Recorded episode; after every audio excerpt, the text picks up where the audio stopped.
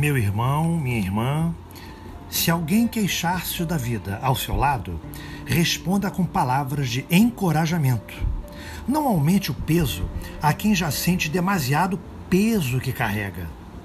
Se alguém se lamenta da vida, procure mostrar os lados bons e belos da nossa existência. Não contribua com suas próprias lamentações para o desânimo do companheiro ou da companheira. Reanime-o ou reanime-a com esperança e com bom ânimo, com palavras de incentivo e de coragem. Talvez desse remédio dependa a cura do seu coração desalentado. Graças a Deus, graças a Jesus.